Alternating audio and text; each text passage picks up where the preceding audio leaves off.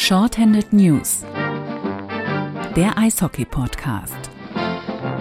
Hallo, da sind wir wieder. Shorthanded News, Ausgabe 47. Ich muss, um äh, meinen heutigen Mitstreiter so ein bisschen zu beruhigen, sagen, zweite Saison, dritte Ausgabe. Ist das okay so? Fantastisch. Aber noch cooler wäre zweite Staffel, weil das klingt irgendwie noch lässiger. Du meinst mit Season? Ja, ja, genau. Also klar, im Englischen ist es ja dasselbe Wort, aber bei uns gibt es den Unterschied zwischen einer Staffel von einer Serie und einer Saison im Sport. Aber ich finde dann Staffel klingt fast noch cooler. Ja, aber in einem Land, wo man äh, statt Sport Sport sagt, äh, ziemt sich das, glaube ich, nicht. Ja, da hast du auch wieder recht, ja. Ihr hört, Bernd Schwickerath ist da. Äh, übrigens, wir schalten nach Erkrath. Warum nicht nach Rosenheim? Warum bist du nicht bei Philipp Grubauer äh, und machst wie ein Groupie? Also wie äh, Günther Kleiner, ich bei Twitter gesehen, Sven Metzger vom ähm, Eiszeit FM, dem Adler-Podcast. Äh, die haben alle heute Philipp Grubauer an dem Montag, wo wir produzieren, wie Groupies äh, angehimmelt, weil er den Stanley Cup mitgebracht hat. Ich habe ja gedacht, mein Gott, der Die Hard Washington Capitals-Fan Bernd Schwickerath, der ist in Rosenheim auf jeden Fall dabei. Also der Fetzi war auch da übrigens, ne? Auch Grüße ne, an die Hockey Buddies.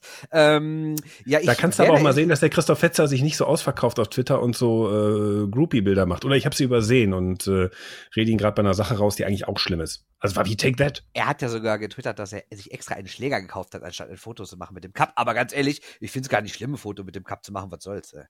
Also wenn, wenn, wenn ich da gewesen wäre, hätte ich auch ein Foto damit gemacht. Bist du traurig, dass du nicht da bist? Was heißt traurig? Ich bin ja nicht, ich bin ja zwölf. Aber äh, ich wäre gern da gewesen, äh, hat aber einfach nicht gepasst, äh, beruflich nicht gepasst, äh, weil ein Kollege im Urlaub ist und dann konnte nicht noch einer weg. Und äh, ja, ist auch ehrlich gesagt weit zu fahren. Ne? Ich war ja vor zwei Jahren, nee, Quatsch, vor einem Jahr oder vor zwei Jahren, ich weiß gar nicht mehr, bei dem Testspiel in Rosenheim und da sind wir dann abends direkt nach dem Spiel zurück nach Düsseldorf gefahren. Ist schon eine Strecke, ne? Und irgendwie naja, es hätte mir ja keiner bezahlt und das, ich weiß nicht. Also wenn ich es irgendwie mit dem Urlaub hätte verbinden können, hätte ich es gemacht, aber jetzt nur hinfahren, zwei Stunden da bleiben und zurückfahren, da war mir das echt ein bisschen weit. Und außerdem, wie gesagt, ich hätte, ich hatte eh keine Zeit. Liebe Shorthand-News-Hörer, ihr habt es gehört, der arme Bernd Schwickerath braucht Geld, um den Cup zu sehen.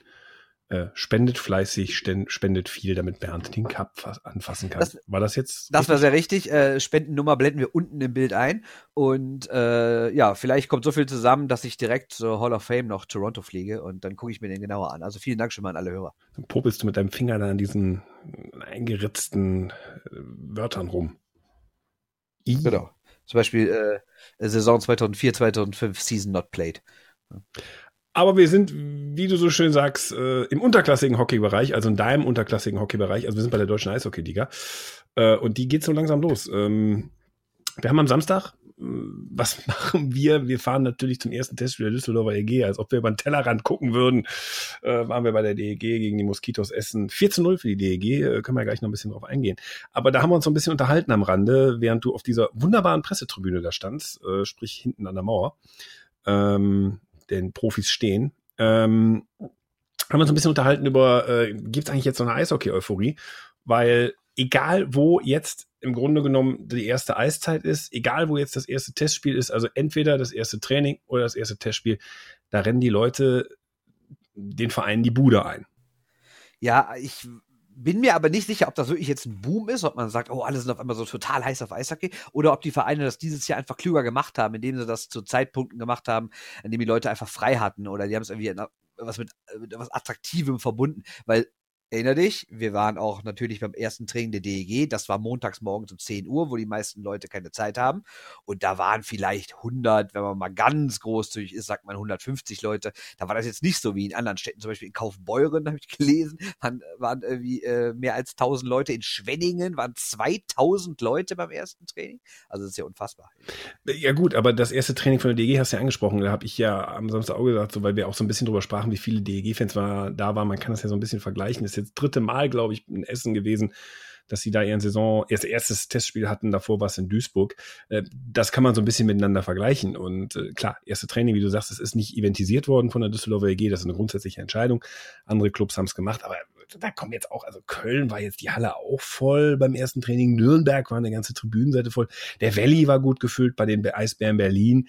Ähm, ja, ich glaube schon, dass es so ein bisschen Begehr gibt. Wie gesagt, du hast die zwei Fälle da jetzt gerade angesprochen. Ähm, was mir bei, bei dem Spiel in Essen aufgefallen ist, was äh, diese, diese, diese Gäste-Fan-Kurve, die es da so gibt, also hinterm Tor, Äh, bei den Moskitos Essen die einzige. Die andere Seite ist ja mit so einer, ähm, mit so einem Eiscafé oder mit so, mit so einer VIP-Lounge dann wieder da, wie das häufiger mal so ist bei so Eishallen älteren Baujahres. Ähm, die war relativ gut gefüllt. Also 2700 Zuschauer fand ich schon gut und davon ganz, ganz viel aus Düsseldorf. Mehr, glaube ich, gefühlt als in den letzten Jahren. Ja, und ich fand vor allen Dingen auch, die Atmosphäre war so eine andere, ne? Weil es waren ja, wie also ich würde mal grob schätzen, 600, 650 Düsseldorfer da. Und die haben richtig gesungen, was bei Testspielen ja selten passiert. Ne? Und also du hast richtig gemerkt, so eine Lust ist da. Und das ist ja gerade bei den DEG-Fans schon so ein bisschen überraschend, weil wenn man sich überlegt, wie die vergangene Saison geendet ist, äh, klar hat Alex Barter da am letzten Spieltag gegen Krefeld nochmal so eine kleine Rede gehalten, hat Applaus bekommen. Da hast du schon mal gemerkt, es wird den Sommer jetzt über nicht irgendwie die Bremenstraße angezündet. Das heißt, die Leute waren so wieder so ein bisschen versöhnt, nachdem Mike Pellegrims entlassen wurde, aber trotzdem war die Stimmung ja nicht gut. Und durch diese Transfers, die die DEG im Sommer gemacht hat, durch den neuen Trainer Harold Kreis und durch, weiß ich nicht, irgendwie eine bessere Stimmung, haben die es irgendwie geschafft, das Ruder rumzureißen. Und wenn man jetzt sich umhört, sei es unter Spielern, sei es unter Fans, oder wenn man ein bisschen quer liest in Foren oder sowas, ist die Stimmung eigentlich echt gut. Und die ist, also gerade im Verhältnis dazu, wie schlecht eigentlich die Stimmung sein müsste nach der vergangenen Saison, ist sie außerordentlich gut sogar. Ja gut, das können andere Vereine auch von sich behaupten. Ne? Also das ist, das ist ja eben der Punkt, was ich sage. So, äh, ich, ich glaube auch nicht, Boom würde ich, ist das falsche Wort, aber ich glaube, was so jetzt rundherum passiert, ich glaube, Eishockey holt gerade die Leute zurück, die es mal verloren hat. Und wenn das pro Verein nur 300, 400 Leute sind, sind es 300, 400 Leute mehr. Die fallen jetzt nicht so ins Gewicht. Wir werden es sehen bei den Zuschauerzahlen in den ersten Wochen, oder? Ja, finde ich ein bisschen viel. Ey. Nur weil jetzt mal ein paar Leute bei einem Training waren, heißt nicht, dass direkt Leute zurückholen. Vielleicht war es auch einfach Zufall, dass es für viele Leute einfach gepasst hat in dem Moment. Also ich glaube auch, dass die Stimmung grundsätzlich besser ist, nicht nur bei der DEG, sondern deutschlandweit, durch halt so Sachen wie äh, Olympia wirkt, glaube ich, immer noch so ein bisschen nach, dass es gut war. Und vielleicht hat sogar das schlechte Abschneiden der Fußballnationalmannschaft bei der WM in Russland vielleicht nochmal den einen oder anderen daran erinnert, dass es beim Eishockey ja besser war. Und dann kam die Positivmeldung mit den Schiedsrichtern, dann kam die Positivmeldung, dass es bald wieder Auf- und Abstieg gibt. Das heißt, eigentlich hat das deutsche Eishockey in den vergangenen Wochen und Monaten fast nur positive Schlagzeilen gemacht, wenn wir mal die ganze Pinizotto-Nummer ausklammern. Aber das war auch eher was für den Inner Circle, so, so für Gelegenheits- und manchmal Fans und für gar nicht Fans, sondern die Eishockey nur von außen betrachten, gibt der Sport, glaube ich, seit langem mal wieder ein ganz gutes Bild ab. Also wenn man das so als, auch so als stringente Entwicklung sieht, gute Heim-WM, Olympia-Quali geschafft, Vielleicht sogar haben ein paar Leute gedacht, oh, Team Europe, da sind ja auch Deutsche bei, ganz gut beim World Cup, dann hat sie eine ganz gute Saison, dann hat sie Olympia, dann hast du jetzt die Positivmeldung. Also ist nicht so, als äh, würden wir hier auf rosaroten Wolken durch die Gegend fliegen, aber ich glaube, in den vergangenen anderthalb Jahren waren die Meldungen im Durchschnitt schon positiv.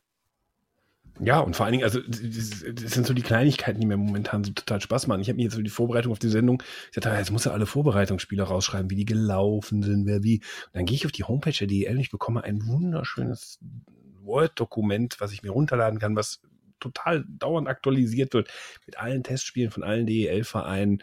Äh, eins, zwei, drei, vier, fünf Seiten lang unter anderem auch mit äh, totalen lustigen äh, Dingen, die einem da auffallen. Der äh, Gäuboden Volksfest Cup. Kennst du, ne? In Straubing. Ähm, wenn Straubing das Finale nicht erreicht, wird das Finale vor dem Spiel um Platz drei gespielt. Das fand ich, finde ich lustig. Dass die Straubing Tigers auf jeden Fall um 18 Uhr da im Rahmen ihrer, das ist jetzt am Wochenende, ihrer, ihrer wahrscheinlichen großen sportlichen Saisoneröffnung, den Fan-Tag hatten sie ja schon, war auch gut besucht, habe ich jetzt gesehen auf Social Media.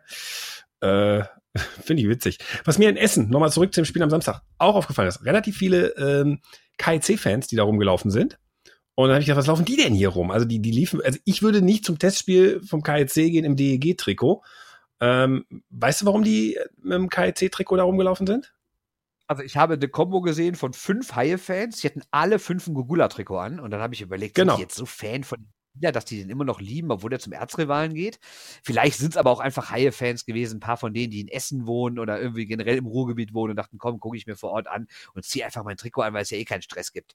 Aber ich fand das trotzdem schon ein bisschen überraschend, weil normalerweise würde man ja als Automatismus im Kopf haben, mein Lieblingsspieler oder ein Spieler von uns geht zum in Anführungszeichen Feind, also hassen wir den. Aber irgendwie scheint das in dem Fall nicht, nicht der Fall zu sein. Genau, auf die Beobachtung wollte ich hinaus. Ich fand diese Kombo unglaublich, weil wir uns die Kinnlade runtergefallen. Ich äh, saß mit äh, Winnie mit Kuchen und äh, unserem Gold Direktmann, dem Kai, saß ich da und wir guckten natürlich erstmal, äh, ne, als wir uns über das Catering aufregten, ähm, was nicht so gut war in Essen. Also man hat nicht so schnell Bier gekriegt, entsprechend nüchtern waren wir.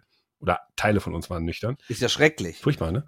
Äh, mussten, wir mussten Eishockey seriös gucken. Ja, aber war ja ganz gut anzugucken, muss man Äh, sagen. und dann hatten die Gugula drauf und dann dachte so, wow, äh, hätte es bei Schalke Dortmund mit Andi Möller nicht gegeben. Ja, oder auch bei DDG Haie nicht, wenn man sich an, an so, an so Geschichte, da wieder einzelne Spieler ausgepfiffen wurden. Andererseits davon, äh, also so ein Thomas Brandl zum Beispiel, dass der damals zur DDG gewechselt ist. Ich meine, da war der vorher der meistgehasste Mann, das schrie über die ganze Bremenstraße auf die sieben, wenn der noch im Kölner Trikot am Puck war. Auf einmal war er der größte Held und dann war er ja in Köln auch nicht mehr so gut gelitten, wobei mittlerweile ist ja alles wieder gut. Ich wollte jetzt nicht die Story von meinem ersten Eishockeyspiel in der Bremenstraße erzählen, hat der, es war Derby und er kriegt ihn, das habe ich schon mal hier erzählt, und kriegt den Puck voll aufs Knie und das ganze Stadion jubelt.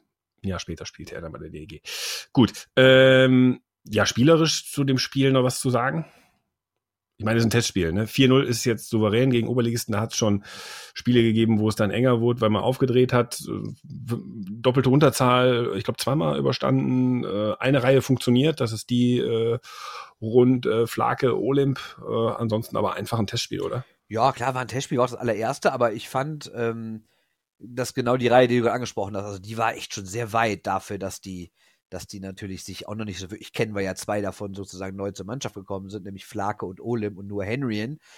Äh, war ja vergangene Saison schon bei der DEG und dafür haben die echt gut gespielt. Allerdings muss man natürlich auch sagen, der Gegner, auch wenn er echt gekämpft hat, da waren sogar ein paar Zweikämpfe bei, ähm, ist natürlich gar nicht in der Lage, da mitzuhalten. Ne? Also erstmal von, von der Individualtechnik her, von der individuellen Schnelligkeit her, also wenn der Olim da seinen klassischen seine, seine klassische Körpertäuschung macht und in die andere Richtung rennt, da ist der andere ja fast noch zwei Meter weiter gerannt in die falsche Richtung. Also das, die war natürlich deutlich unterlegen und da müssen wir erstmal abwarten, wenn, wenn die DEG in den vergangenen, in den nächsten Wochen, unter anderem ja auch am Wochenende bei dem äh, Dolomiten Cup, glaube ich, da in Italien, in Norditalien, wenn die da spielen, ähm, dann mal sehen, ob sich, äh, wie, wie, wie das dann aussieht, weil dann wirst du andere Gegner haben und Leute, die auch mal allein schon körperlich mithalten können, was man auch nicht vergessen darf, die DEG war schon irgendwie zwei Wochen im Saft und die essen da seit vier Tagen auf dem Eis. Und wie will eine Mannschaft, die aus der dritten Liga kommt und erst seit vier Tagen auf dem Eis ist, denn eine, eine Mannschaft aus der ersten Liga, die seit zwei Wochen dabei ist? Ja, letztes Jahr haben sie ein bisschen, ich glaube, das ist so der Fingerzeig. Letztes Jahr hat 5-3 was, glaube ich, hat Kollege Lautenschlager für Essen ein paar Mal zugeschlagen. Ähm, war dieses Mal kein Spieler zu erkennen bei den äh, Moskitos, der dann so als Einzelspieler vielleicht mal was machen kann. Der Torwart, der war richtig gut. Aber kein Feldspieler. Ja, gut, der Torwart, ne? Aber das ist ja eine andere Geschichte. Ähm, Dolomiten Cup hast du angesprochen. Äh, Augsburger Panther sind dabei, HCB Südtirol, die spielen zuerst gegeneinander. Und die DEG hat das erste Spiel am äh, Wochenende gegen Zug. Und das ist ja schon mal eine andere Hausnummer, ne? Ex-Club von Harold Kreis. Es war nicht Meister geworden, aber doch mit hohen Erwartungen immer unterwegs in der Schweiz. Äh, lass uns mal ein anderes Testspiel gucken. Äh, auch da würde ich jetzt nicht überbewerten, aber äh, Kölner Haie, Krefeld Pinguine, 4 zu 7. Ich meine, letztes Jahr haben die Krefeld Pinguine die Kölner auch in der Vorbereitung, ich glaube, zum baugleichen Zeitpunkt geschlagen. Aber das hat mich ein bisschen überrascht. Gerade auch, dass die Kölner eigentlich sagen, eigentlich müssten die von der ersten Minute an zeigen, was Sache ist, um gerade das, was du vorhin angesprochen hast, was so ein bisschen ähnlich ist zur DEG, um die Leute so ein bisschen zurückzuholen. Krefeld hat nicht den Übertransfer Sommer hingelegt, ähm, nicht überbewerten, aber das war trotzdem ein Ergebnis, wo ich gesagt habe, ja, das äh, muss man mal beobachten. Ja, keine Ahnung. Ey. Also wird Krefeld jetzt Meister oder was? Nein, ich habe ja auch gelesen, ich habe nur gelesen, ein paar Spielzüge gesehen, Krefeld hatte da noch effektiv nur die sieben Chancen. Ne? So kann es ja manchmal gehen. Aber ähm, ja, steht halt jetzt erstmal da. Ne? Ja, ich bin ja auf die Kölner generell gespannt, weil die haben ja echt mal einen großen Umbruch und das auch, was so Führungsspieler angeht, wie es mal so heißt. Ne? Denn da wirklich ein paar Leute weg und viele neu gekommen. Also ich bin mal echt auf die Haie gespannt. Also das wird auf jeden Fall wieder eine verrückte Saison in Köln. Da kann es von ausgehen. Wobei, vielleicht ist ja auch so, so, so ein Dreiseite, wenn er mal von Anfang an so ein Team führen kann, weil der hat ja zumindest schon mal für eine Besserung gesorgt nach der Entlassung von Corey Clouston. Naja, jetzt mal abwarten, wenn er mal das Team auch selbst zusammenstellen kann und mit dem Team selbst in die Saison geht und das nach seinen Vorstellungen auch vorbereiten kann, dann kann das natürlich auch ganz anders laufen. Ja, aber jetzt mal ohne Scheiß. Du hast gerade gesagt Umbruch, ne? Wenn man das mal durchgeht, so von den Top-Teams, wer hat da eigentlich keinen Umbruch gehabt? Machen wir mal einen Haken hinter Adler Mannheim. Umbruch gehabt. Ähm, machen wir mal Kölner Haie. Umbruch gehabt. Red Bull München. Umbruch gehabt. Nürnberg. Oberkrassen Umbruch gehabt. Nürnberg finde ich auch. München okay. Äh, Was, ja, okay, München? die haben Kahun verloren. Darf man nicht vergessen, ne? Die haben Kahun verloren, die haben äh, Matsumoto abgegeben, weil sie dachten, sie brauchen ihn nicht mehr. Äh, Pinizotto ist weg. Äh, das sind auch schon Faktoren, die du im Spiel erstmal ersetzen musst. O'Coin vor allen Dingen, ne, als Topscorer auch weg, hat Karriere beendet.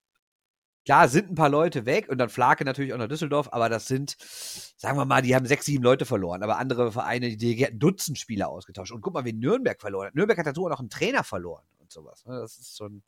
Also, aber, aber trotzdem, wie, wie du sagst, es ist irgendwie schon eine komische Saison. Also vor allen Dingen die Mannschaften, die unter die letzten vier gekommen sind, wo man eigentlich denken würde, da muss man nicht mehr viel ändern, nur noch vielleicht so ein, zwei Bausteine austauschen, die sind so im ziemlich krassen Umbruch. Ne? Also bin mal gespannt, ob die trotzdem schnell wieder zueinander finden und trotzdem irgendwie wieder dieselben Mannschaften oben stehen wie in den vergangenen Jahren.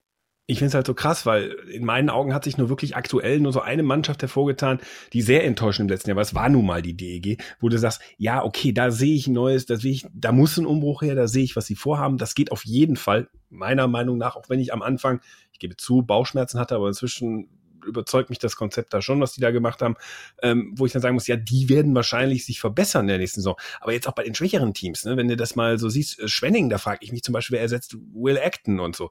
Also das ist, ich, ich glaube, in dieser Saison, ähm, dieses, dieses, ich will es nicht daran aufhängen, aber dieses Köln-Krefeld-Ergebnis, ich glaube, dass diese Saison vielleicht, was auch gut für den Sport ist, ein bisschen mehr durcheinander gewürfelt wird. Also es ist, glaube ich, nicht so zementiert. Ich meine, guck mal, Berlin, Nick Peterson weg, ne?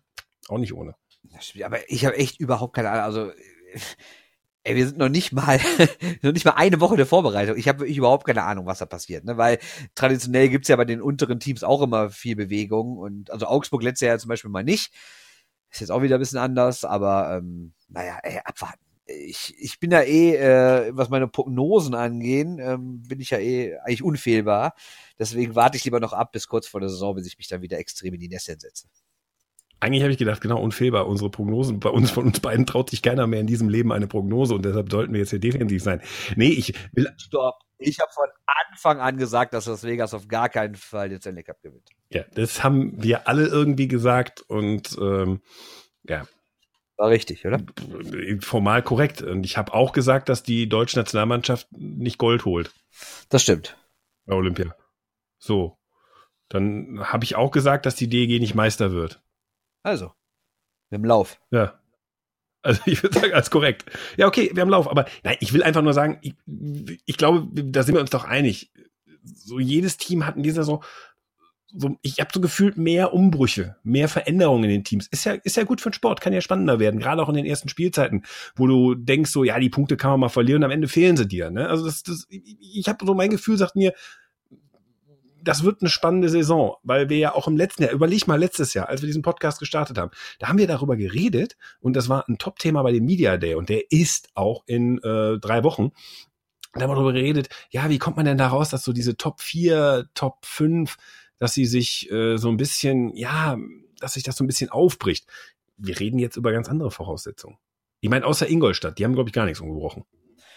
Ja, stimmt, die Voraussetzungen sind wirklich andere, wobei man sagen muss, unsere Befürchtung hat sich ja bewahrheitet, weil es waren dann im Endeffekt wieder die, die Top 4, die reichsten vier und auch die besten, bestgecoachten wahrscheinlich und auch mit dem besten Management, mit dem meisten Geld oder gut, Bremerhaven jetzt mal außen vor, die mit sehr wenig Geld sehr viel reißen waren aber trotzdem wieder die großen Namen im Halbfinale. Was man natürlich sagen muss, München hat dieses Jahr nicht mehr so völlig widerstandslos den Titel gewonnen, gerade im Finale mit sieben Spielen.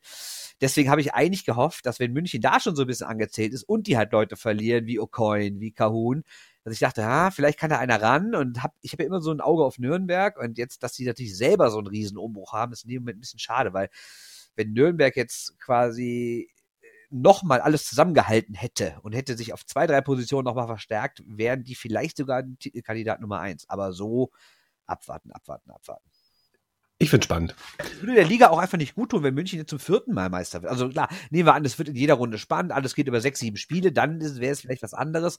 Aber es muss jetzt meiner Meinung nach mal ein anderes Team jubeln. Es muss mal wieder eine andere Stadt feiern dürfen, mal wieder andere Aufmerksamkeit haben und vielleicht auch mal ein anderes Finale wieder, dass man halt nicht immer dasselbe sieht in dieser kleinen alten Olympia-Eishalle. Das wird vielleicht alles mal anders, wenn München seine große, tolle Halle kriegt, da zusammen mit den Bayern-Basketballern, dann sieht man das vielleicht anders, weil dann vielleicht spektakulärere Bilder rumkommen, aber so sieht das irgendwie immer so nach Provinz aus, wenn die da jubeln und im Hintergrund hast du irgendwie so fünf oder zehn Reihen oder sowas und dann, ich weiß, es sind mehr, bevor jetzt wütende Mails aus München kommen, aber äh, es wirkt halt so manchmal. Sechs. Es, es wirkt manchmal so ein bisschen wie so eine alte Schulturnhalle irgendwie. Ja, das wird, er hat ja nur eine, Also nichts gegen alte Hallen. Ich bin, bin ja auch keiner, der sagt, alle müssen jetzt so NHL-Arenen haben oder so. Ne? Das, ich finde so alte Hallen oder die müssen ja gar nicht alt sein. Sowas wie Augsburg ist ja auch nicht alt, aber trotzdem cool gemacht. Ne? So, sowas kann man sich ja auch geben. Aber oh, jetzt immer diese blöde Olympia-Eishalle. Ich kann sie ehrlich gesagt in den Playoffs nicht mehr sehen. Nervt mich. Ich will mal wieder, ich will, will auch mal eine vernünftig ausgeleuchtete Halle haben. Ich kann den Torjubel nicht mehr haben und außerdem, wir haben nur, äh, oh ja. Äh, unfassbar, oder? Ekelhaft. Also diese, diese, diese 70er Jahre, fehlt nur noch Ramelam, Ding Dong, irgendwie sowas, aber das haben andere auch. Ähm, nee, ja, wir haben aber noch, muss man fairerweise sagen, wir haben nur eine Mail bekommen, die kritisch war, aber nicht böse und uns äh, inhaltlich auch weitergebracht hat. Das vielleicht noch zur Einschränkung. Ach so, ja, nee, ist ja völlig okay. Also ich habe ja gar kein Problem mit Widerspruch. Und der äh, Kollege, der uns da geschrieben hat, ist halt ein Münchner und hat halt gesagt, wir sollten mal, ähm, da haben wir ja schon mal drüber gesprochen, auch mal gucken, wie wenig Sitzplätze es da gibt und wie und, und dass die Halle ja auch oft voll ist und dass die Zuschauerzahl nur so gering ist, weil, weil die Halle halt äh, nicht größer ist und so. Das ist ja auch alles, alles äh, aus Münchner Sicht okay. Wir haben damals schon darauf geantwortet, dass wir das ein bisschen anders sehen. Und ich finde ja auch super, dass Leute ihren Verein verteidigen ne, und Widerspruch sagen, machen, wenn wir irgendwas erzählen. Aber grundsätzlich will ich einfach einen anderen Meister. Das muss gar nicht Düsseldorf sein. Das äh, wäre auch ein bisschen unrealistisch vielleicht. Aber einfach mal eine andere Mannschaft, vielleicht mal Berlin gegen Mannheim im Finale oder sowas wäre auch mal ganz schön. Oder Nürnberg mal. Krefeld-Straubing. Krefeld-Straubing wäre ein überragendes Finale, ehrlich gesagt. Augsburg, ähm, Bremerhaven. Wäre auch toll. Toll. Vermarktungstechnisch top. Kannst du dir vorstellen, was in Krefeld los wäre, wenn die im Finale wären? Das ist die Frage, was im KFC damals ist, weil der stürmt ja gerade die dritte Fußballliga hoch. Herr Ponomarev ist ja, hat ja quasi die. Oh, lass mal das, das. Ba, ba, ba, ba, ba. Ich will das nicht hören. Ich will das nicht hören. Okay. Themawechsel. Ist ekelhaft. Ekelhaft. Sollte Nachspielzeit verbieten. So. Ähm, okay, zur DEL haben wir vielleicht einiges gesagt ähm, und warten jetzt einfach mal ab. Sind ja noch so in so einem kleinen Zwischenstadium. Äh, sag mal, ähm, da hat es jetzt so eine Leichtathletik-Veranstaltung gegeben. Mir war gar nicht klar, weil mich Leichtathletik echt nicht mehr interessiert. Ähm, oder schon seit Jahren. Ähm, da hat es eine Veranstaltung, die European Championships. Ähm, und mir hat dann irgendwo ein Kollege geflüstert, ich glaube, das warst du, äh, oder aber auch andere, dass das ja so ein Konzept ist, was man groß gemacht hat mit Wettbewerben, die man irgendwie zusammenpackt. Äh, jetzt habe ich gelesen, dass es irgendwie Volleyball und Basketball irgendwie blöd, dass nicht dabei waren oder sonst irgendwas. Äh, kannst du mir mal erklären, was das A für ein Konzept ist und B, was es mit Eishockey zu tun haben könnte? Also erstmal, äh, der absolute Experte davon ist natürlich unser geschätzter Kollege Herr Böhm von den Nürnberger Nachrichten, der die ganze Woche da war und großartig berichtet hat und auch viel getwittert hat und so. War sehr schön. Ich glaube, er hat auch wirklich Spaß gehabt. Ähm, also grundsätzlich war ja die Idee von diversen Fachverbänden in Europa, dass man sagt, wir machen jetzt nicht mehr alle unsere einzelne EM, sondern, also klar, macht jeder noch eine einzelne EM, aber lasst uns das doch mal irgendwie unter einem Dach machen. Und dann machen wir das auch äh, wie gebündelt. Innerhalb von anderthalb oder zwei Wochen waren es jetzt, glaube ich. Und dann stimmen wir wir die Zeiten aufeinander ab, dass man das quasi so ein bisschen macht wie bei Olympischen Spielen. Und wir machen das auch alles in einer oder nur zwei Städten. Und deshalb haben halt in Glasgow, in Schottland und in Berlin sieben Europameisterschaften parallel stattgefunden. Die, die Fachverbände konnten natürlich ganz anders auftreten gegenüber, von Spon äh, gegenüber Sponsoren, gegenüber Medien, haben eine ganz andere Aufmerksamkeit bekommen, als wenn sie jeder einzeln ihre EM nach wie vor gemacht hätten. Und es ist wirklich ein Riesenerfolg gewesen. Also in, in Glasgow war so gut wie alles voll von, von, den, von, den, von den Stadien also die Tribünen überall und, und auch in Berlin, wo ja die Leichtathletik-Wettbewerbe stattgefunden hat, waren irgendwie im Schnitt, glaube ich, fast 50.000 Zuschauer da, am Samstagabend sogar mehr als 60 und am Sonntagabend war ja nochmal so, war da nochmal so ein paar entscheidende, äh, so, so ein paar entscheidende Wettkämpfe und da äh, haben im deutschen Fernsehen irgendwie mehr als fünf Millionen eingeschaltet und parallel dazu war immerhin der Supercup im Fußball zwischen Eintracht Frankfurt und Bayern München und das haben nur marginal mehr Leute eingeschaltet. Das heißt, Leichtathletik und wir reden zum Beispiel über sowas wie 3000 Meter Hürdenlauf der Frauen hat genauso viele Leute vor den Fernseher gelockt, wie es ein wichtiges Spiel zwischen dem DFB-Pokalsieger und dem deutschen Meister geschafft hat. Und das finde ich ist ein absoluter Erfolg für andere Sportarten und lässt hoffen, dass sich vielleicht mal mehr kleinere Sportarten zusammentun und gemeinsam auftreten, um irgendwie diese Übermacht des Fußballs ein bisschen zu brechen. Ich habe ja gelesen in einer Qualitätszeitung aus Bayern, dass das ja alles eine Erfindung ist, um dem öffentlich-rechtlichen Rundfunk ein bisschen Kohle zu bescheren, jenseits des Fußballs. Auf dem wird ja übrigens immer rumgehackt, dass er sich nicht um andere Sportarten kümmert. Ja, ist ja auch teilweise zu Recht, dass er rumgehackt wird. Ne? Ja, gut, aber es ist ein Anfang. Also das, das ist ja der Natürlich, Punkt. Absolut. Ne? Gar keine Frage. Und ich, ich, ich, ich bin wirklich begeistert. Gut, ich bin auch wirklich Leichtathletik-Fan, muss ich sagen. Und äh, ich habe das total gerne angeguckt und auch die anderen Sachen. Ähm, also da war ja noch bei äh, Radfahren und das jetzt nicht nur das übliche Straßenfahren, sondern es war Bahnrad. Das ist ja in Großbritannien eh ein ganz dickes Ding. Und da war natürlich in Glasgow die Hölle los. Gerade weil die Briten relativ viel gewonnen haben. Da gab es sogar BMX-Fahren dabei. Dann gab es Wassersportarten äh, wie Rudern und Schwimmen. Dann war noch Geräteturnen dabei und Golf. Also wirklich verschiedenste Sportarten, die es wirklich geschafft haben, all ihre Entscheidungen so klug über den Tag zu verteilen, dass man im Fernsehen oder wo auch immer online, wenn man es sich verfolgen wollte, nicht viel verpasst hat. Und es, es hatte wirklich so ein bisschen Olympia-Flair. So dann wird halt vom, äh, vom Schwimmen kurz rübergegeben zum Radfahren und dann wieder zurück zur Leichtathletik und so. Also das war schon wirklich gut gemacht. Und jetzt ist halt die große Frage, die wir uns stellen müssen, das heißt müssen, aber die wir uns jetzt stellen, ist das auch möglich für Mannschaftssport? Weil der Erfolg, der jetzt da war, lag natürlich daran, dass es viele Einzelsportarten waren und es halt viele Entscheidungen gab. Aber die Frage ist, wäre es auch möglich, wenn man zum Beispiel sagt, Eishockey, Basketball, Handball, Feldhockey, Wasserball, äh, Volleyball, tun sich alle zusammen und machen vielleicht auch so eine Europa- oder Weltmeisterschaft innerhalb von drei Wochen irgendwie oder zwei Wochen, alle immer parallel. Glaubst du, das wird funktionieren?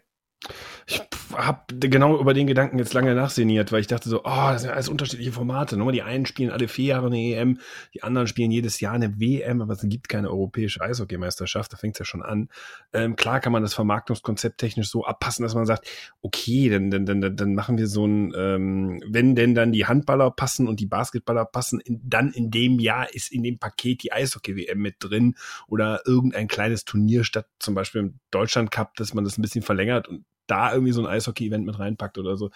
Ähm, ja, ich, ich glaube, dass man, was Vermarktungspakete angeht, denn darum geht's ja im Endeffekt, ne? dass man sagt, man bündelt das zusammen und das bietet man an als Produkt für äh, gemeinschaftliche Werbeplattformen etc. pp. Ich glaube, das kann funktionieren.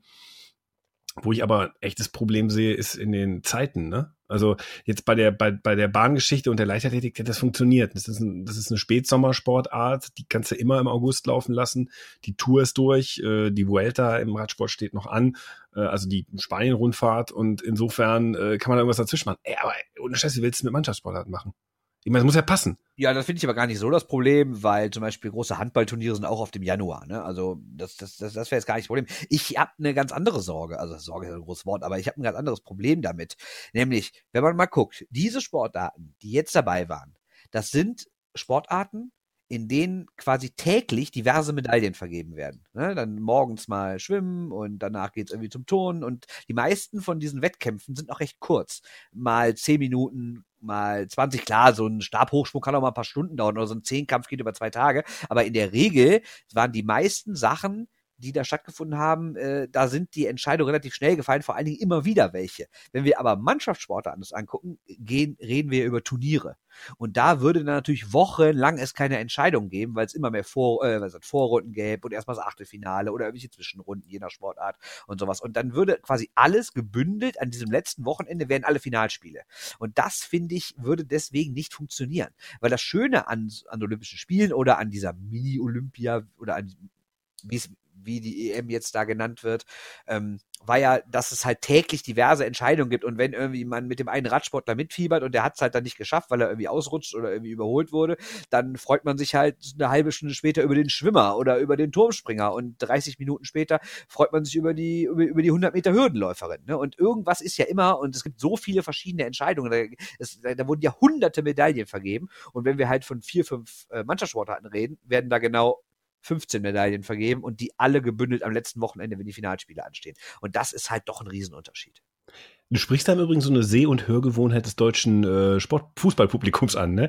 Was du da beschreibst, das ist auch der einzige Grund, warum ich dann irgendwie Olympia gucke und Leichtathletikwettbewerbe oder äh, Sommerolympiade, wenn es nicht die Sportarten sind, die mich interessieren, ist dieser, dieser schnelle Abfolge von Entscheidungen, also diese Konferenzschaltungsgeschichte, die ja hier in Deutschland sehr beliebt ist. Also frag zum Beispiel mal in Großbritannien nach äh, eine Konferenzschaltung im Fußballfernsehen, also in der Premier League, die lachen dich aus, die wissen gar nicht, was das ist, ne? Die, die finden, die ja, stehen. Gut, ja, stopp, stopp. Die kennen das schon vom Radio, ne? Die kennen es und im Fernsehen. Nicht. Im Fernsehen, ja, aber die stehen da mit großen Augen vor. Was macht ihr Deutschen da? Ne? Guckt da eine Spiel.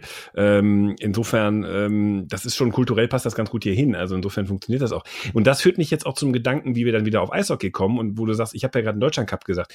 Man könnte ja theoretisch sagen, okay, wenn du sagst, du willst eine Entscheidungsebene schnell dabei haben und du willst was machen, dann mach doch einfach so ein Final Four oder die großen Nationen. Ähm, du könntest ja sagen, im Eishockey an dem äh, diesem, diesem November-spielfreien Wochenende machst du einen kleinen Cup, wo du sagst, äh, direkt Playoff-Modus. Ne? Also du hast vielleicht garantiert zwei Spiele, dass du sagst, du kriegst dann noch irgendwie so ein Ananas-Spiel oder so. Aber dass du sagst, du hast irgendwie sechs oder acht Nationen dabei, die spielen direkt Viertelfinale und dann bam, bam, bam, bam, bam geht das über ein Wochenende. Eine gleiche Veranstaltung läuft irgendwie im Basketball, das äh, tariert man irgendwie aus. Kann das, man kann es auch mal eine Woche machen, mein Gott, ne? Und äh, das würde man dann mit Handball nochmal machen, irgendwie so Cups schaffen mit den großen Nationen. Wäre natürlich sowas wie die Nationenliga, die die da jetzt bei der UEFA erfunden haben im Fußball, äh, was ja auch stark kritisiert ist wegen Kommerzialisierung. Aber ey, du kannst es nur so machen. Wenn du sagst, du willst die schnelle Entscheidung und nicht wieder so ein langatmiges Turnier, aber willst was Neues, dann musst du es machen. Ja, aber das ist trotzdem was anderes, weil ich glaube, der Erfolg dieser European Championships liegt auch im Wort weil es ist Europameisterschaften. Das ist ein festes Wort. Man ist der Beste des Kontinents oder die Beste des Kontinents. Und in allen Sportarten bedeutet, also fast allen bedeutet eine Europameisterschaft etwas. Wenn du jetzt wieder irgendeinen Fantasie-Cup erfindest, den November Cup, den am besten noch einen Sponsorennamen davor Cup, das ist was anderes das hat ja nicht diese Geschichte und das hat nicht diese Vergleichbarkeit mit früheren, früheren Jahren. Und das, klar, das könnte so genau funktionieren. Vielleicht könnte man diese alten Länderkämpfe, blödes Wort, aber sowas gab es ja mal im Sport, gerade so, ähm, so in den 50er, 60er Jahren oder, oder noch, oder auch noch zwischen den Weltkriegen. Vielleicht könnte man sowas machen, dass man zum Beispiel sagt, an einem Wochenende, na, nehmen wir jetzt mal als Beispiel Deutschland und Schweden spielen die irgendwie mittags Eishockey, abends Fußball, am nächsten Mittag Handball, abends Volleyball oder jetzt die Reihenfolge, Reihenfolge ist ja egal, aber sagen wir mal so, es würden sich und irgendwann Brennball oder was? Es würden sich zwei Länder, sagen wir mal so, in vier, fünf Disziplinen messen, dann vielleicht auch ein und auch vielleicht ein, vielleicht ein äh, Leichtathletik äh, Teamkampf noch. Also sowas könnte vielleicht funktionieren, aber ich glaube nicht, dass du sagen kannst, wir machen jetzt im November äh, Viertelfinale im Tralala Cup und dann wird irgendwie und dann schalten alle ein. Das glaube ich nicht, dass es funktionieren würde, weil, um mich zu wiederholen, dieses Wort Europameisterschaft ist ja auch was Besonderes. Moment, die versuchen ja die Vorbereitungsspiele für die WM in Europa, nennen die ja Euro Challenge beim Eishockey. Ne? Und da versucht man ja auch irgendwie so einen Namen zu kreieren. Ne? Ähm, aber vielleicht braucht man eigentlich eine Europameisterschaft beim Eishockey? Die gab's ja früher, ne? Die braucht man auch nicht mehr. Das ist ja, ganz ehrlich, wo willst du heute noch ein neues Turnier hinquetschen? Mit der jährlichen WM geht das ja nicht. Wenn, dann müsstest du halt äh, die WM nur alle zwei Jahre machen und im, und im, und im anderen Jahr halt dann eine Europameisterschaft. Aber warum sollst du das machen? Warum sollst du quasi Kanada und, äh, und, und die USA ausschließen und hin und wieder mal sowas wie Korea, was, was dann dabei ist, wäre auch völlig Schwachsinn. Also im Eishockey ist es eh eine völlig andere Situation, weil du halt die jährliche WM hast, hast du ja eben schon mal gesagt, äh, Deshalb ist es eigentlich, eigentlich fast schon gar nicht zu machen. Obwohl, ich überlege trotzdem die ganze Zeit, wie man irgendwie dieses, dieses Konzept auf Mannschaftssportarten übertragen könnte. Ähm, aber sowas Richtiges fällt mir halt nicht ein, bis auf diese komischen Ländervergleichskämpfe. Aber ob es die irgendwann nochmal geben wird, bezweifle ich auch stark. Ja, das, wie gesagt, Völkerball, ne? Mhm. Äh, ja, es ist spannend, weil, aber wenn man, wenn man einen Gang rausnimmt, vermarktungstechnisch glaube ich, dass man diese großen Turniere vielleicht ein bisschen stärker wieder an die, an, breiter streuen sollte. Sport 1 macht ja zum Beispiel Eishockey, macht auch, glaube ich, andere Turniere, aber dass man, glaube ich, die, die Sportverbände sich mehr zusammenschließen und sagen, wir verkaufen auch einzelne Pakete an, an öffentlich-rechtliche Sender, an EBU-Sender äh, in Europa. Ähm, wenn du das Eishockey-Finale kaufst, dann kriegst du auch das Handballfinale bei der Europameisterschaft dazu. Irgendwie so. Ich glaube, so, so Pakete könnten, glaube ich, funktionieren. Ne, weil dann sind die Sender auch, dann sind die Sender auch im Zugzwang, Marketing zu machen. Genau, und du hast ja gesehen, dass, dass das jetzt genau so auch funktioniert hat. Die ganzen Sender haben ja gesagt, wenn wir vorher jetzt mal reine Schwimm-EM übertragen haben, hatten wir, hatten wir Zuschauerzahlen, die waren nicht mal halb so wie jetzt weil einfach eine ganz andere Atmosphäre geherrscht hat, ne? weil er viele Leute, die vielleicht sonst gar nicht schwimmen gucken und sonst Leichtathletik sich gefreut haben, dachten, na komm, dann schalte ich mal eine Stunde früher ein oder bleib andersrum eine Stunde länger dran und guck mir auch mal den anderen Sport an. Ne? Da wurde ja auch klug dann quasi diese Cliffhanger gemacht, dass man im während der Schwimmübertragung schon auf Leichtathletik hingewiesen hat und Kurzbeiträge gezeigt hat, ein bisschen angeteasert hat, ach, heute läuft die und die und die hat eine spannende Geschichte. Ne? Das emotionalisiert dann natürlich auch, da bleiben die Leute auch eher dran. Vielleicht, genau wie du sagst, könnte es so funktionieren, dass man sagt, hör mal, äh, wir geben euch das Handballfinale, dafür übertragt ihr dann auch Basketball und Eishockey und Volleyball. Und dann weiß ich nicht, ob es klappen könnte. Ähm, andererseits, wenn man sieht, dass sich ja die Teamsportarten in Deutschland alle zusammengeschlossen haben und haben den großen Fehler gemacht, dass Fußball mit ins Boot geholt haben. Ne? Und dann frage ich mich, in der Rheinischen Post war ja ein guter Kommentar von Stefan Tüttermann dazu, wir haben ihn ja auch getwittert. Ähm, er sagt ja auch, dass zum Beispiel die Volleyballer oder die Basketballer sich sicherlich äh, jetzt so fragen, ob das so klug war, sich an den Fußball ranzuketten mit dieser Teamsportallianz. Und ich glaube nämlich, das war falsch, weil wenn man irgendwie gegen den Fußball anstinken will und dem ein Stück was von seiner Popularität wegnehmen will, dann kann man das doch nicht tun, indem man mit ihm zusammen da etwas macht. Dann muss man doch, so hart es vielleicht im ersten Moment erscheinen mag, gegen ihn arbeiten. Ja, das, ich finde es völlig richtig, weil das, das Ding ist, ähm, Eishockey profitiert sicherlich von Fußball. Weil äh, der Fußballfan als solcher geht ja auch gerne mal zum Eishockey. Ich glaube, da gibt's eine Verbindung, da gibt's so ein Co-Inzidenz. Das heißt, wenn die zusammen sind, äh, können die sich gegenseitig fett machen. Und wenn du dann zwei so Haie damit drin hast, ne, weil Eishockey kann ja sagen, ich profitiere so ein bisschen von denen, ich profitiere so ein bisschen von denen, dann funktioniert's halt wieder nicht. Deshalb, ich, ich glaube, dass Eishockey ein ganz guter weil es ist immer noch die zweitbeliebteste Sportart in Deutschland. Ne? Also hat nicht wirklich eine funktionierende Nationalmannschaft oder ist auf dem Weg dahin, mal vielleicht mal eine zu bekommen die es dauerhaft schafft, aber ähm, ist halt wirklich ein, ein Phänomen, weil die Sportart ist auf der nationalen Ebene bei der Nationalmannschaft, eben weil es große Nationen gibt, gar nicht erfolgreich. Äh, Basketball vielleicht noch näher dran, aber Basketball ist einfach zu spielen. Handball, mega erfolgreich in der Nationalmannschaft. Da kannst du immer mal was erwarten. Da gibt es zwar auch mal schwächere Phasen, aber äh, da kommt immer mal was. Ähm, ja, und, und, trotzdem ist, ist äh, Eishockey tradiert die zweitgrößte Sportart nach Zuschauerzahlen in den Stadien. Und äh, weil es die Verbindung zum Fußball ja, auch gibt. Genau, ne? aber, also dieses, aber, so der Fußballfan geht zum Eishockey ja, im Winter. Also Moment. Erstmal glaube ich nicht, dass jeder Fußballfan zum Eishockey geht, aber es ist eine ganze, einfach eine Regionensache, wenn man hier aus dem Rheinland Mein Lieber, ich habe gesagt, der ein oder andere, nicht jeder. Ja, okay, weil wenn man klar hier aus dem Rheinland kommt, wo Eishockey dick ist, da geht der ein oder andere Fußballfan sicherlich mal zum Eishockey. In Bayern sowieso und auch in Berlin. Aber sonst, boah, ich weiß nicht, ob da wirklich viel. Klar, es ist so gesehen, hast du gleich, du hast bei beiden Tore und, und Torhüter und sowas. Und es ist natürlich schon ähnlicher als das Röhnradfahren, das ist mir auch klar. Aber ich weiß nicht, ob Fußball, ob Eishockey so viel von Fußball profitiert. Ich glaube eher, dass in den vergangenen Jahrzehnten äh, Eishockey vor allem unter Fußball gelitten hat. Ja, das ist so die Sache. Also, ich, ja, alle leiden unter Fußball. Aber wenn sich eine Sportart sagt, wenn du in ein Stadion gehst und sagst, hör mal, ähm, komm doch mal mit. Dann war in den letzten Jahren Handball durchaus eine Sache, wo man Leute vom Fußball abholen konnte, sicherlich, weil es halt so mega erfolgreich war auf der Nationalmannschaftsebene. Aber äh, ehrlich, jeder hat vielleicht mal ein bisschen Handball gespielt, aber ist jetzt auch nicht so die Emo-Nummer in Deutschland. Ähm, wie gesagt, mal gewesen. Aber wenn du konst, da wenn du konstant, ja, aber wenn du wieder auf der emotionalen Ebene, Eishockey ist auf der emotionalen Ebene eine andere Geschichte. Weiß ich nicht. Für uns natürlich, aber äh, ich finde auch dieses mit Sportart Nummer zwei finde ich auch schwierig, weil ja, wenn du rein von der ersten Liga den Durchschnittsbesuch eines normalen Ligaspiels nimmst, richtig, ist Eishockey deutlich Nummer zwei. Anderthalb tausend Zuschauer mehr als Handball, 2000 mehr als Basketball. Bin ich absolut bei dir, sehe ich auch so. Erzähle ich auch immer bei Leuten, die mir Eishockey schlecht machen wollen. Aber Eishockey spielen irgendwie 30, 40.000 Leute. Handball spielen 700 oder 800.000 Leute. Wie ja, aber das ist ja das Paradox, was ich meine am Eishockey. Die im Handball war die irgendwie in dem EM-Finale vor ein paar Jahren. Da haben 17 Millionen Leute zugeschaut. Und beim Eishockey, klar, war eine scheiß Zeit in äh, Pyeongchang. War 5 Uhr morgens, aber da waren es 5. Und sagen wir mal, selbst wenn es zur Primetime gekommen wäre, sonntagsabends um 8, vielleicht hätten dann 7, 8 Millionen zugeguckt, aber nicht 18 oder 17 wie beim Handball. Also das ist irgendwie komisch. Eishockey ist, finde ich, hat ein treueres Publikum, ist ein bisschen nerdiger. Die Leute gehen dann eher in die Halle, aber grundsätzlich, wenn du von der Gesamtbevölkerung ausgehst und vor allem, wenn du von Leuten ausgehst, für die das nicht die Sportart Nummer eins ist, findest du, glaube ich, nicht viele, für die es die Sportart Nummer zwei ist. Und da ist Handball deutlich dicker. Das, das mag sein, was du sagst, aber ich, ich bleib noch mal dabei. Übrigens bin ich total anderer Meinung, ja, wenn dieses Finale zur Primetime stattgefunden hätte und der Treffer von Müller, den Peak hättest du dir angucken müssen, weil in dieser digitalen Kommunikation, Second Screen beim Fernsehen gucken oder so, die Leute hätten sich geschrieben, ey, schalt sofort um, da passiert was. Ähm, das hättest du locker auf 20 Mille hochgefahren. Äh, das darfst du darfst du echt nicht unterschätzen. Also bei Müller, den Peak, ne, den kann man ja nachmessen, das ist ja über GFK messbar. Der Peak, ich sage im Schnitt wären es 10 gewesen ist schon passend. Ne? Also wir reden ja dann über den Schnitt.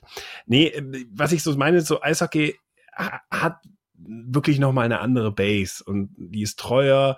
Äh, mit Eishockey gibt es so eine gewisse Emotion, weil es auch relativ viel negative Emotionen gibt, auch relativ viele Skandale, die dann doch wieder gesprächswertig, ein furchtbares Wort im Medienbereich, aber der Gesprächswert im Eishockey ist halt da und da kann jeder irgendwie ein bisschen mitreden.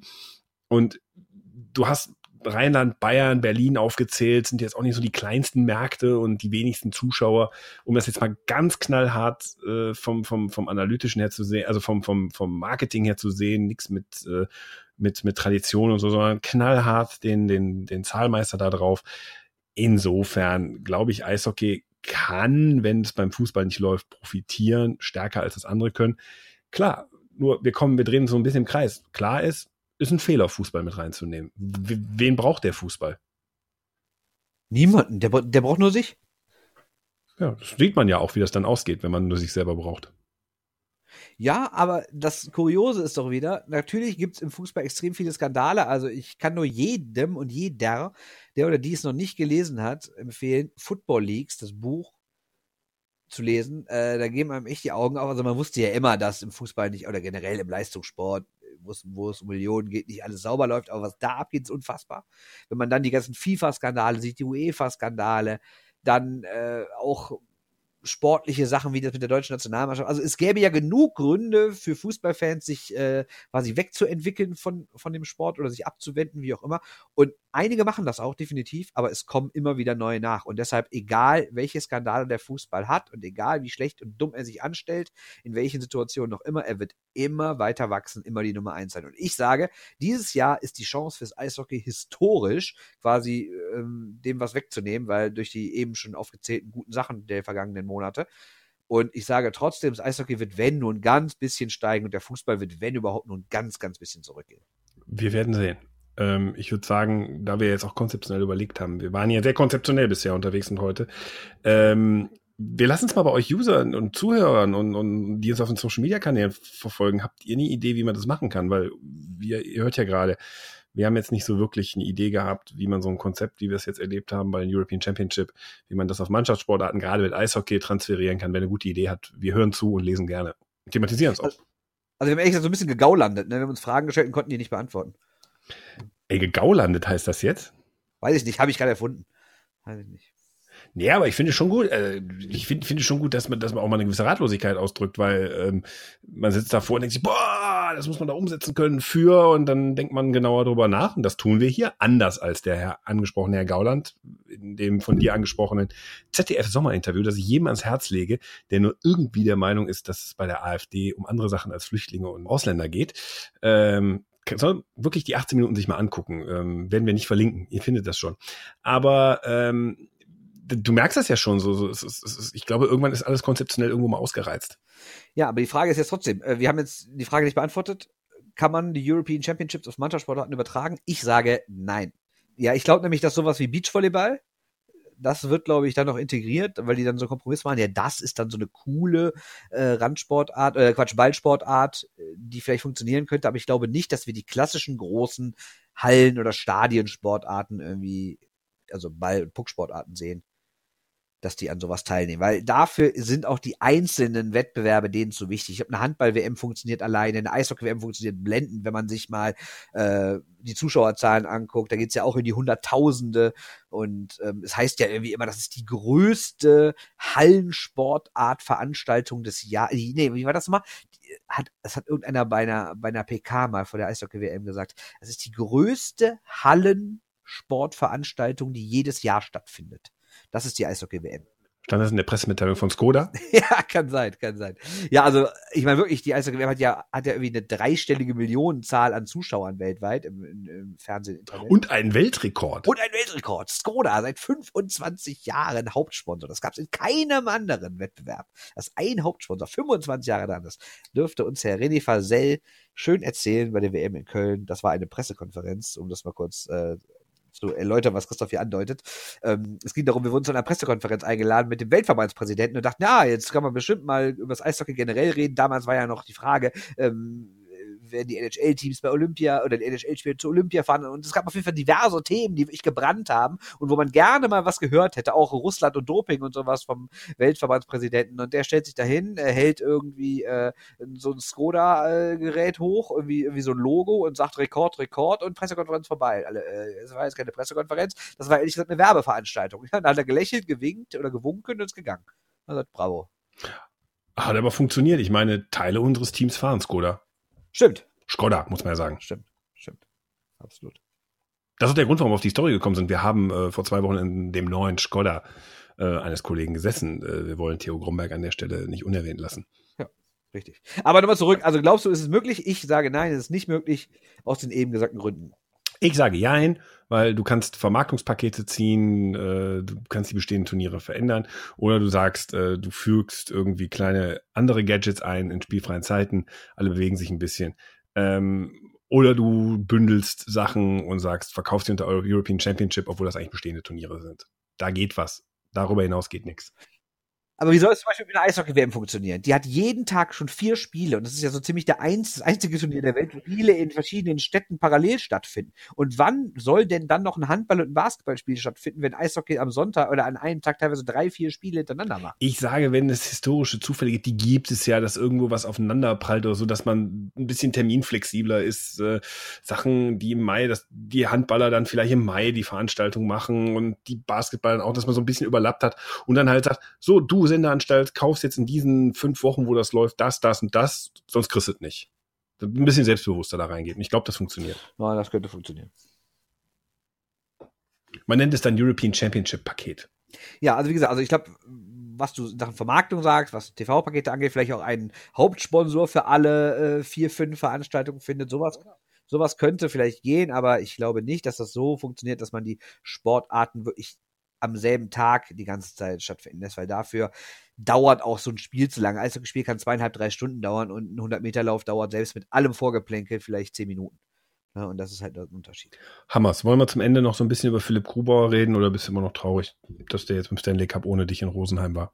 Überhaupt nicht. Es geht nicht um mich, es geht um die Caps. Ne? Und äh, ich bin äh, begeistert, dass Philipp Grubauer in Tracht, in Lederhose auftrat und äh, ein paar Leute, so ein paar kanadische und amerikanische Reporter haben ihn schon dafür gefeiert, dass er der Best Dressed Man sei bei dieser Stanley Cup Reise, weil der Cup, für alle, die es nicht wissen, jede Mannschaft, die den Stanley Cup gewinnt, jeder Spieler daraus darf im Sommer danach für einen Tag den Cup haben und jetzt reist halt, jetzt reisen halt die Leute von der Hall of Fame in Toronto gerade mit dem Stanley Cup durch Europa, waren schon in Schweden, waren in Russland, waren in Dänemark, heute waren sie halt in Rosenheim am heutigen Montag bei Philipp Grubauer und jetzt reisen sie weiter und äh, ja, Philipp Grubauer sah wirklich fantastisch aus. Es war eine große Bühne aufgebaut in Rosenheim, waren hunderte oder ich glaube sogar mehr als tausend Fans da und ja, muss glaube ich eine ganz gute Veranstaltung gewesen sein. Sag jetzt nicht einmaliges Erlebnis. Nee, das will ich nicht sagen, weil äh, die Caps werden dann noch häufig, obwohl Grubauer dann nicht, der ist ja nach äh, Colorado gewechselt. Aber was ich ganz cool fand von ihm war, er hat irgendwie als erstes oder eine Sache, die er gemacht hat, er hat irgendwie die ganzen Jugendspieler zusammengeholt in Rosenheim, hat denen den Cup hingestellt, um die zu motivieren. Und sagen Motto, Leute, guck mal, selbst ich habe auch mal so angefangen wie ihr hier in dem kleinen Rosenheim in der bayerischen Provinz und man kann es trotzdem bis zum Sandy Cup schaffen. Und das finde ich so eine schöne Sache. Zum wievielten Mal hintereinander war der Cup jetzt in Bayern? Zum dritten, ne? Zweimal Landshut mit Herrn ah, Kühnackel und aufgepasst. Jetzt, und jetzt äh, mit Herrn Grubauer in Rosenheim. Und bin mal gespannt, wo er nächstes Jahr dann hinkommt. Das ist nämlich die große Frage. Wo wird der Cup nächstes Jahr in Bayern aufschlagen? Ich glaube gar nicht. Hat ne? irgendwer in Deckendorf angefangen? Äh, ich kann mir nicht vorstellen, dass der nächstes Jahr da aufschlägt, weil die Teams, die ich vorne sehe, haben keinen Spieler aus Bayern. Aber sage ich jetzt nicht. Wir müssen den NHL-Podcast bald hören. Da geht es natürlich auch bald wieder in Richtung neue Saison mit vielen, vielen Vorschauen. Ja, ähm, blöde Frage. Äh, ist irgendwas Spannendes in der NHL passiert? Ist irgendwie so ruhig. Ja, also die Push-Mails, die ich bekomme von, ist langweilig. Nö, ist ja traditionell so, dass im August eigentlich alle schlafen oder irgendwie an den Seen sind. Die ganzen Reporter hängen da irgendwie in Kanada an den Seen und gehen angeln und sowas. Und August ist immer sehr, sehr ruhig. Also nach dem ersten siebten, wenn so die Free Agency anfängt, dann geht's nochmal so einen Tag und noch so anderthalb Wochen danach ein bisschen zur Sache. Dann gibt's hier wieder nochmal einen neuen Vertrag oder sowas oder nochmal ein Wechsel. Aber August ist immer sehr ruhig und dann so ab September geht so langsam wieder los. Dann bam, wird Eric Carlson wechseln und dann sind alle wieder wach. Ja, das wird natürlich. Ja, ich bin gespannt. Also eigentlich muss er wechseln, aber wer weiß. Das ist eine Sache für euren NHL-Podcast. Ihr habt gemerkt, wir sind noch so ein bisschen in der Zwischenphase. Die Saison ist eigentlich jetzt am Wochenende gestartet mit den ersten Testspielen, mit den ersten Eiszeiten etc. pp. Ähm, aber wir sind alle noch so ein bisschen, müssen noch so ein bisschen genauer gucken, was los ist im deutschen Eishockey. Werden wir für euch machen. Ähm, ich denke, damit belassen wir es bei heute, ne? Ich denke auch, wir haben es irgendwie fast geschafft, 50 Minuten äh, über Eishockey zu reden, ohne wirklich über Eishockey zu reden. Und da muss ich sagen, großes Lob an uns. Unsere Hörer sind aufgeschlossene Sportliebhaber. Und wie gesagt, wir würden uns, also wenn einer von euch ein Konzept und eine Lösung hat, äh, wie man diese European Championship einfach in Mannschaftssportarten, speziell mit Eishockey auf den Weg bringt, gerne. Äh, und ausgeschlossen von der Teilnahme sind Friedrich Merz, der kommt nämlich mit dem Bierdeckel, und Theo Gromberg, der kommt mit dem DIN A4-Blatt und hat nur eine liegende Struktur da drauf stehen. Eben. Das wollen wir nicht. So, ähm, Friedrich Merz und Theo Gromberg in einem Satz. Fantastisch. Also, wird er sich freuen im Urlaub. Ähm, ich würde sagen, wir hören uns nächste Woche wieder. Folgt uns auf Facebook, folgt uns auf Twitter, folgt uns auf Instagram, wo wir jetzt auch schon so ein bisschen Insta-Stories ausprobieren. Wir zeigen da auch unsere diversen Talente. Wir können zum Beispiel Bierflaschen auf Bäuche stapeln. Ähm, das zeigen wir euch da. Und wir ähm, haben ja noch so einen kleinen Blog. Und wie gesagt, den Podcast hier. Danke fürs Zuhören heute. Bernd Schickerath war wieder an meiner Seite. Mein Name ist Christoph Ulrich. Äh, hast du noch irgendwas zu sagen, Bernd? Du hast nämlich heute nicht gesagt, einen Gedanken noch dann habe ich jetzt noch einen Gedanken, wo du immer so schön aufzählst, äh, wo man uns folgen soll. Dann nochmal wichtig äh, hinzuweisen, wenn ihr auf, uns auf iTunes hört, bewertet uns da, also gerne auch mit einem Stern, wenn ihr uns scheiße findet, aber wenn ihr so lange durchgehalten habt, glaube ich nicht, dass ihr, obwohl es gibt ja auch Hasshörer, ne? es gibt ja auch so Sendungen, die werden extra von Leuten geguckt, die, die, die oder gehört, die die Leute hassen, die sie machen. Vielleicht haben wir auch ein paar Hasshörer, weiß ich nicht. Äh, aber auf jeden Fall bewertet uns, weil das bringt uns nämlich echt Reichweite, weil dann steigt man nämlich, ich blick bei dem äh, Algorithmus da nicht ganz durch, aber es heißt, dass man schon bei bei so zwei, drei guten Bewertungen direkt wieder hochsteigt. Und es ist ja nicht schlecht für uns, wenn wir in dieser Sportliste ein bisschen steigen. Also bewertet uns bei iTunes. Macht es, genau, stimmt aufrufen zum iTunes bewerten. Und äh, wenn ihr uns in anderen Podcatchern hört, da bitte auch. Es gibt sehr gute andere Podcatcher. Das Und wenn ihr Hasshörer seid, meldet euch ja bei uns. Wir würden gerne wissen, wie es ist, uns mit voller Inbrunst zu hassen. Das wäre doch mal ein spannendes Gespräch. Ja sicher, aber das ist diese alte, äh, du kennst die, die, du hast gut aufgepasst, das ist die Howard Stern-Regel, die du gerade zitiert hast. Ja, genau. Ne, diese, ich sag's nochmal, Howard Stern, alter äh, Radiomoderator in den USA, äh, hat in diesem prüden Land äh, hin und wieder mal äh, Frauen auf äh, Boxen gesetzt und hat nur Bassgeräusche gespielt, hat es auch live übertragen und gefragt, kriegst du davon Orgasmus?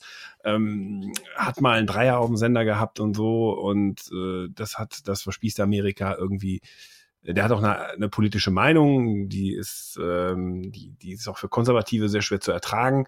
Und äh, ja, da gibt's halt die Regel, der Howard Stern-Fan hört den 30 Minuten und der, der ihn hasst, hörte ihn zu Spitzenzeiten drei Stunden, damit er alles mitschreiben kann, worüber er sich beschweren kann, was an Prüderie wieder da in den Dreck gezogen wurde. Fantastisch. Wie gesagt, äh, Gruß an unsere Hasshörer. Ich möchte nicht mehr wissen, wer das ist. Gibt's bestimmt. Alles Gute an euch übrigens. Macht weiter so. Alles Gute. Weiter so, genau. Weiterhören. Gruß nach Köln. So, das war's. Shorthand News, Ausgabe 47, äh, Season 2, Episode yeah. 3. Perfekt. Geht zu Ende. Ich, perfekt. Ähm, danke fürs Hören und bis nächste Woche. Tschö. Tschö. Shorthanded News.